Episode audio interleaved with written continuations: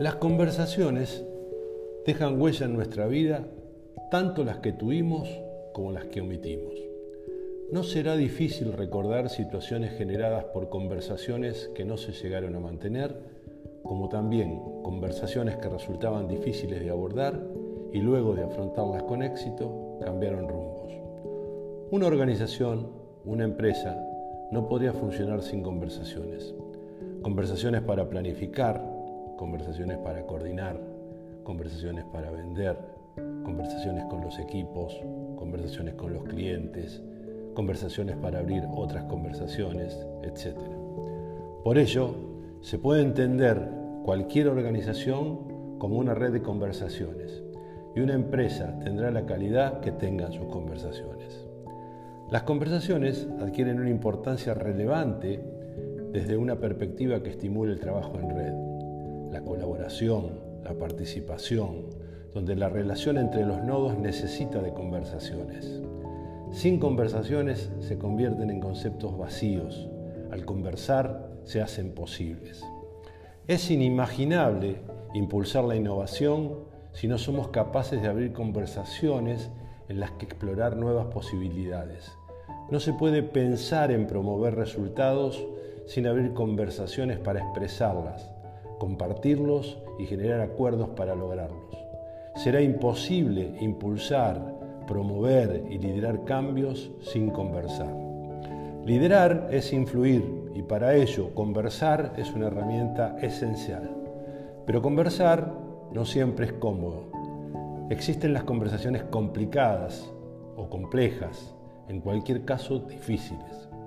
Y si alguien tiene que hacer frente a conversaciones que le pueden resultar difíciles es aquella persona a la que le corresponde liderar.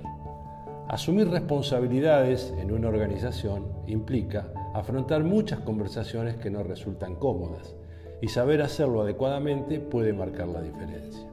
Ahora bien, sin escucha no hay conversación.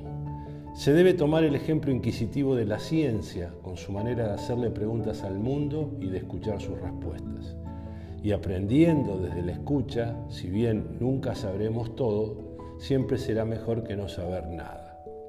Las evidencias son necesarias en las conversaciones, pero a veces no son suficientes. Las evidencias muchas veces no son tomadas en cuenta a la hora de formar opinión. La educación tampoco alcanza. Y aunque la información y el conocimiento estén, muchísimas veces se dejan de lado y se siguen las emociones y las creencias. En las conversaciones se debe buscar el pluralismo, así el disenso queda explícito. Hay que conversar y sobre todo con los que piensas distinto.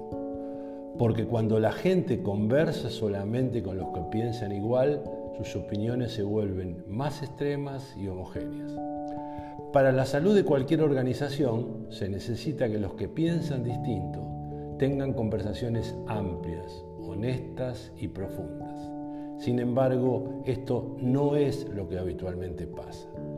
¿Cómo dialogamos cuando el problema no es la evidencia o el conocimiento, sino un desacuerdo ideológico? Hay que evitar que cada desacuerdo, cada discusión, parezca una batalla entre el bien y el mal. Las opiniones deberían ser puentes, no zanjas, si no el diálogo es imposible y por lo tanto también los acuerdos. De no lograrlo, generalmente deriva en una fórmula explosiva y muy dañina para cualquier tipo de emprendimiento. Agresividad más desconfianza. No todas las opiniones nacen iguales. Unas son temporarias, otras son duraderas y otras forman parte de nuestra identidad. En este último estadio, la duda sobre lo que pensamos se vuelve una duda sobre quiénes somos, y eso es insoportable, por lo que la necesidad de proteger nuestra integridad nos hace agruparnos con quienes están en la misma situación. De allí viene el tribalismo. Por eso a veces ni la evidencia ni la educación funcionan. No es que pensamos algo, somos algo. Mejor de tal tema con esta gente ni hablar. El daño que el tribalismo causa a las compañías no es solo que establece un clima de conflicto permanente, sino que además genera silencios, obligando a que la gente se retire del debate, pero no porque no tenga opinión o no les importe lo que pasa. No es que sean tibios, sino que la agresividad por la penalización social del disenso o muchísimos otros varios motivos abandonan la conversación en silencio.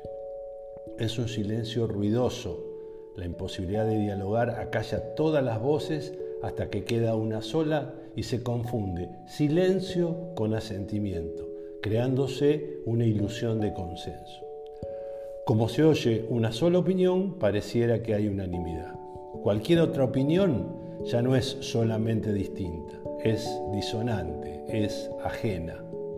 Generalmente asociamos la idea de censura a un poder que prohíbe desde arriba, pero hay otra forma, más sutil, la censura desde abajo, la del disciplinamiento social, que por ejemplo, subiendo desde el tope del organigrama el tono de la pelea, genera que todo lo que está debajo suene diferente, se retire, generando la falsa percepción de alineamiento.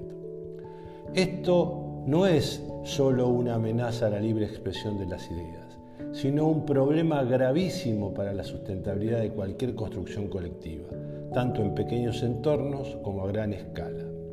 Es falso el dilema de pelear o callarse. Podemos tener posturas eh, definidas, inclusive muy intensas, sin subirnos a la dinámica del discurso intolerante. El desafío es salir del tribalismo intelectual, para tener la mayor pluralidad de voces, para alejarnos de la situación de amigo-enemigo, y para ello hay que distinguir entre qué creemos y cómo lo creemos. Deberíamos lograr expresar nuestras opiniones sin que lo que pensamos nos convierta en lo que somos. Allí aparecerán los matices y las conversaciones se volverán posibles. A partir de eso se pueden construir acuerdos a pesar de las diferencias. No es la solución evitar las discrepancias o conflictos para dejar que los acuerdos decanten en cualquier parte. Es imperativo que los líderes superen la filosofía tribal que opera como una anteojera, impidiendo nuevas visiones, ya sean alternativas o complementarias a la que impone la tradición, dado las pérdidas de oportunidades implícitas que eso conlleva. Quizá se tenga más en común con quienes se piensan distinto pero quieren conversar y debatir que con los que se comparte alguna opinión pero son intolerantes.